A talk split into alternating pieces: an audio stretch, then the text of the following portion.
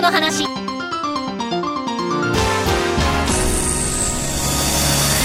皆さんこんにちは。税理士の佐藤敦子です。聞き手の武田純子です。このポッドキャストでは経営の数字や実態など現場の声を踏まえながら分かりやすく解説をしていきます。今回もよろしくお願いいたします今回も素敵なゲストをお招きしております。はい先週に引き続きアースリーコーポレーション株式会社代表取締役平松文夫さんをお招きしております。よろしくお願いいたします。よろしくお願いします。は先週の目の付けどころはすごかったですね。天才と呼ばれるゆえんですね。い、天才なんですよ。そうそうです、そうです、そうです。はい。先週の続きということで、はい。最初の会社と次の会社とうん売上の作り方が全然違うっていうのが特徴ですよね、そうですね。あの売上は全く違っていて、IT の会社っていうのはどうしかと一人いくらで何人やってるかっていうモデルで、まあ何人出すかみたいな形ですけど、会議室の場合はどちらかというと、もう時間が決まってるので、その時間の中でどんだけ売るかみたいな、ちょっと固定費型ビジネスの最たるものっていうか、いう形なので、少し回転率をどう作っていくかっていうのが、すごい大事なモデルですよね。だから IT と今回の柏木さんは売り上げの作り方はちょっと違いますね。そうですよね、はいはいなんて言うんですかねやっぱり今までと全く違うわけじゃないですか、うんゼロからやるっていうことで、はいやっぱりそういう意味では非常に苦労されたと思うんですけども、実際に柏木スト最初の頃は本当大変でした。売り上げ作るっていうことを考えた時に、結局 IT の時には認知度があったわけですよね。僕っていう人間がいて、その IIC って会社があったんですけど、IIC って会社の認知度も多少なりともあったのでいいんですけど、RCC 柏木スっていうブランドでスタートした時に、ブランドがないわけですよ。で、実際値段的にもすごい安く提供したので、それが売りだったんですけど、それを売りを、まあ、うまく伝えることも最初の頃はできませんでしたし、知らせることもできなかったんですよね。そういうことですよね。うん。IT の場合はどちらかというともうつながりだけとか紹介だけで案件があって仕事を当てればそれで済んだんですけど、結局会議室のビジネスっていうのはやっぱり知ってもらわなきゃいけないっていうのと、あと知ってもらえる範囲が広くなきゃダメなんですよね。例えば IT の会社で仕事取ろうと思ったら取引先が20社ぐらいあれば全然成り立っちゃうわけですよ。ああそういうことですよね。うんうんでも、貸し会議室のビジネスっていうのは、えーうちで今2900ぐらい会員がいるんですけど、まあ、3000近くですね。まあ、それで回ってるんですよね。実際、その、言ってしまうも、4、500ないと苦しいんですよ。そうですよね。200と4、500。まあ、これはもう苦しいっていうのがあるじゃないですか。で、IT の時は実際売り上げ立てる時は、こう言っちゃ悪いんですけど、ごめんなさい、もう会社成り立たないんで、5000万円予算もらえますかみたいな話をしてたわけですよ。すごいですね。うんあの、実際ね、関係性が作れたら、ちょっと予算達成しないで5000万ぐらいの売り上げ立てたいんで、なんか仕事もらえませんかみたいな話してたんですよね。本当にお客さんに対しては。それがね、やっぱり貸し会議室で5000円とかじゃないですか。客単価が。5000円とかになっちゃうと、5000円、5000万だったらね、いくらでも頭下げますよ。もうペコペコしちゃいますけど、でも、5000円のお客さんに頭下げらんないもんね。なかなか一回一回。首折れちゃうもん。あ一年ね、うんおのおのには難しいですよね。うん。ってなると、じゃあ、まあ、IT の時は、人の関係とかつながりとか、やっぱ感謝とかいろんなもので、人のつながりでややったんだけど、貸し会議室の方は、どちらかというと、値段とか、満足度とか価値とか、そういうので勝負せざるを得ないっていうのがあったんで、ここの切り替えはすごい大変でしたよね。ただ考え方として、売上の立て方って基本的に、まあ僕はすごくシンプルな考え方が好きなので、いつもこうやって言うんですけど、売上立て方っていうのは、えっ、と、まあ、客単価かける回転数はいで決まると思うんですよね、基本的に。IT の方でも同じだし、貸し会議室も同じなんですけど、これの回転数を上げて、かつ、客単価を上げれば、まあ、いいわけじゃないですか。はい。ただ、貸し会議室の場合は、客単価を上げるっていうのは難しいので、回転数を上げるしかないんですよ。だから、回転数を上げる仕組みを作ればいいっていう考え方をしてるんですね。この掛け算の中のどこを生かすかっていうことを考えれば、おのずと答えは出てくるっていう考え方ですね。売り上げ上げようと思うと、なんかこう、営業の仕方がどうのこうのとか、トークの仕方どうのこうのとか、営業しろどう作るかみたいなこと話あるんですけど、まあそれはすごく大事なことなんだけど、それはあくまでツールの一つであって、基本的な考え方は、客単価かける回転数とか客数のどこの部分に目を向けて、モデルを作っていくかとか、仕組みを作っていくかっていうのが大事なんで、そこのスタート部分については、結構ブレずにやれたっていうのは大きかったと思いますよね。じゃあその回転数を上げるっていう方向に行ったっていうことですけど、具体的に何したんですか？まずウェブ集客をやりましたってことと、あとはウェブで完結するようにしたってことですね。基本的にやっぱり回転数を上げるためには、とにかく予約を入れやすいって形を作るのが一番だと思ったんですよ。だから、それまでの開始会議室をやってたところっていうのは、大体電話予約か、もしくはメール予約だったんですね。そうすると、電話で繋がればいいですけど、繋がんなかったら予約その場で取れない。で、メールとかだと翌日にならないと返答が返ってこないっていうと、やっぱり忙しいじゃないですか。はい。僕らが狙ってるターゲットっていうのは、大手企業も確かに欲しいんですけど、中小零細のとこが欲しいので、そうすると、日中仕事して、じゃあ、なんかイベントやろうとか、セミナーやろうと思った時に、予約取ろうと思うのって、昼間取れないでしょ？そうですね。夜中じゃないですか。はいそ夜中に取りやすいところをやったら、やっぱ予約取りやすいだろうと思ってシステム作ったんですよ。それがあった。あとは、やっぱり僕が不安だったのは予約が取れてるかどうかわからないみたいなことがあったんですよね。クレジットカード決済やっちゃえばすぐ取れるじゃないですか。あ、そうですね。という不安感を取り除いてやって、とにかく予約しやすいような状況を作ろうって、それで回転数上げていこうっていうのは思いましたね。だからシステムを作ったっていうのはあります。はいいかにその予約を取るためのこの障壁になるお客様側からして。うん、そうですね。それをいかに排除していくかってことは、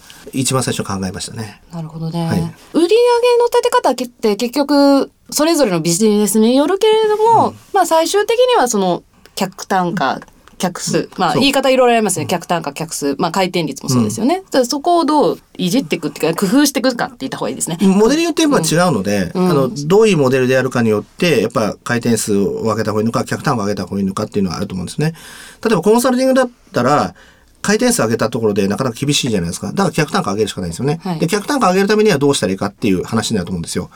例えば、あの、客単価を上げるためだったら、イメージを良くするっていうのがありますね。見栄えってことですね見栄えって良くするってのがありますね。まあ、それは一つは資格っていうのもありますよね。はいで、実際僕らがやった時も、まあ僕は NLP って資格取ってますけど、例えば心理カウンセラーだったら資格取りましたけど、そういったものが、客単価っていうのを上げる要素であることもあるじゃないですか。はいそういうのも確かにあると思うんですよね。だからコンサルティングだったら客単価を上げる方を考えるべきだし、回転数を上げるっていうのはなかなか難しいから、やっぱりそれはモデルによって売り上げの立て方っていうのをまあ変えていくべきっていうことですよね。そうですよね。はいはいなるほどね。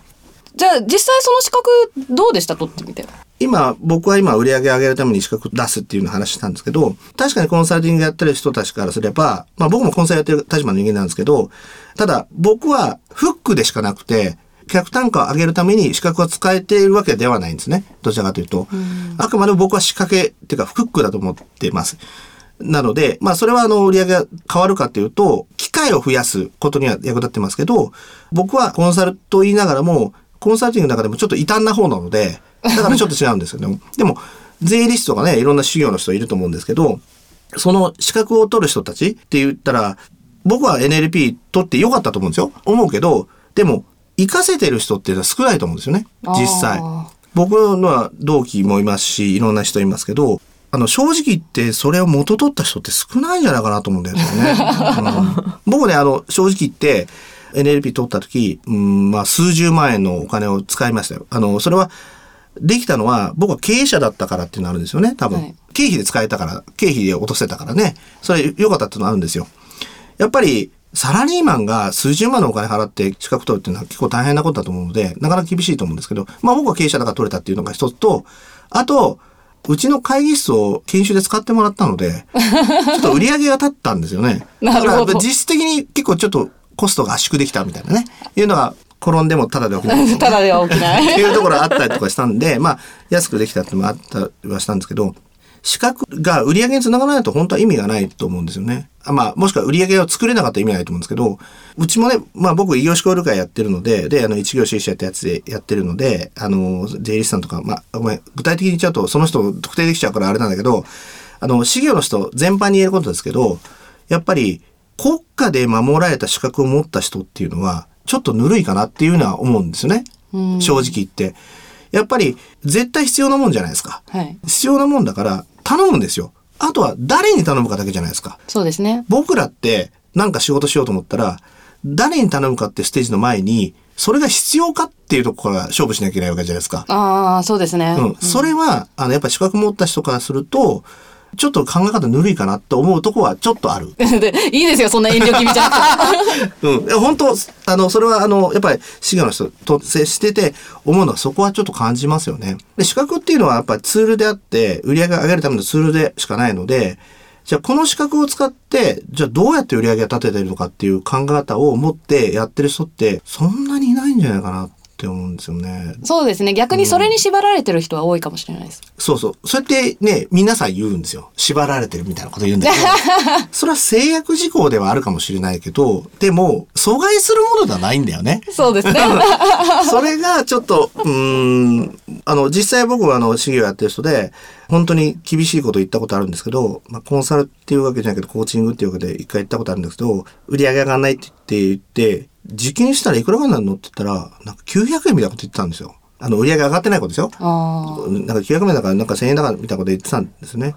俺、マックでバイトしろって言いましたもんね。まあでもそうなっちゃいますよねう。んそれだとね。本当にうん。あの、それはまあ、ある資格っていうか、まあ、公的資格を持っていて、まあ、あることをやりたいと。あるね、あの、自分の社会的な貢献っていう意味でも、あることやりたいって言ってたんで、仕事でそれを活かしたいって言っちゃうと、語弊があると。だって売り上げ上がんないんだから。はい。だとしたら、マックでバイトしながら、ボランティアでこれやれてたんだよ。うんうん。そのために資格必要だったらそれ活かしてもいいけど、そうしろって言ったのよ。もしその資格を活かしてやるっていうんだったら売り上げ立てなさいと。あの要はな売り上げ立てるってことは何かって言ったら、他人様の財布からお金いただくってことじゃないですか。はいっ。てことは、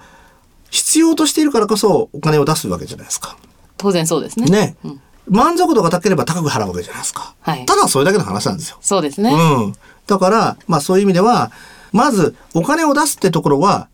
クリアしてるんですよね、資格持ってる人は。そうですね。まあ、僕らみたいな民間企画は別ですけど、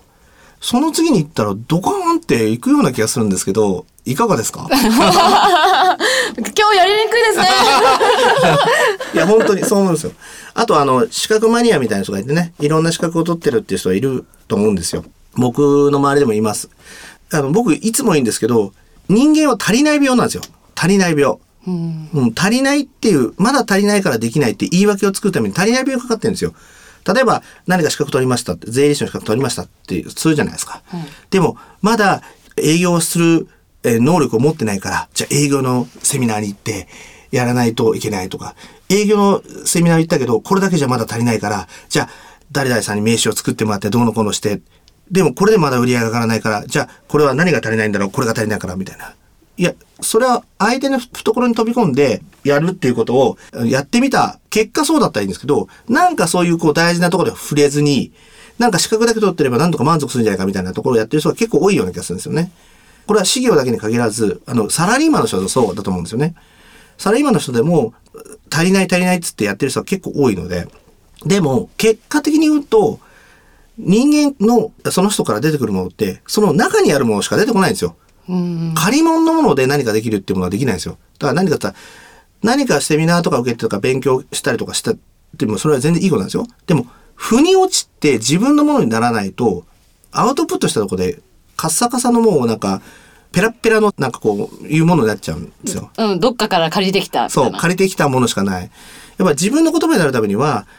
そのセミナーを受けるのは全然いいんですけど、受けたことを自分に活かして、自分の中で腑に落ちるような形にして、自分の言葉にするってことまでやらないといけないんですよね。でも、それがしてたら、そんなたくさんセミナー行けないと思うんですよ。受けて、なんでこうなんだろう、なんでこうなんだろうってことを考えていたら、その考えてる時間があったら、そんな頻繁にセミナー行って資格取ってってやってる場合じゃないと思うんだよね。ああ、そうですうんね。やっぱ自分の言葉にするってことはすごく大事なことだし、自分の考えにするってこと大事だ。僕もいろんなことに学ばせてもらったりとか、いろんな人に話聞いたりとか、セミナー行ったりするけど、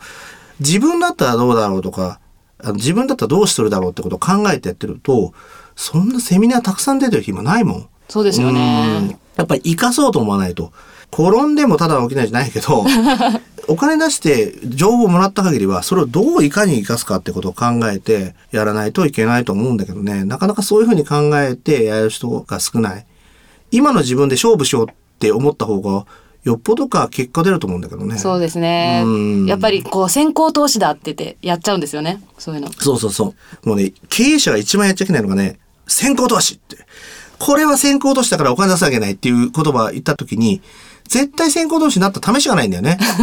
大体。まあ、それは俺も経験あるから、俺も先行投資だって500万ぐらいかけて作ったシステムが、売上ゼロってことあったから、これ500万かけたけど、何にもならなかったからね。厳しいですね、うんそれは。でもまあ、まあ、まあ他でね、いろんな売り上げ取って埋められたからよかった。まだセーフだったけど、それはちょっと、まあ自分の中で結構気持ちいい失敗だったね。あそのぐらいやっちゃうとね。もうやっちゃうと、ああ、やっちゃったっていうね。これ失敗はあったけど、でもまあ全然良かったですけどね。という形でそろそろ 今月ちょっと長いですね。ちょっとそうですね、はいこういっぱい語っていただいてこうはい熱い思いをぶつけていただくということで、はい。次週が最後になってしまうんですけれども、また来週ということで、はい本日のゲスト R3 コーポレーション株式会社代表取締役平松文夫さんにお越しいただきました敦子先生平松さんありがとうございましたありがとうございました。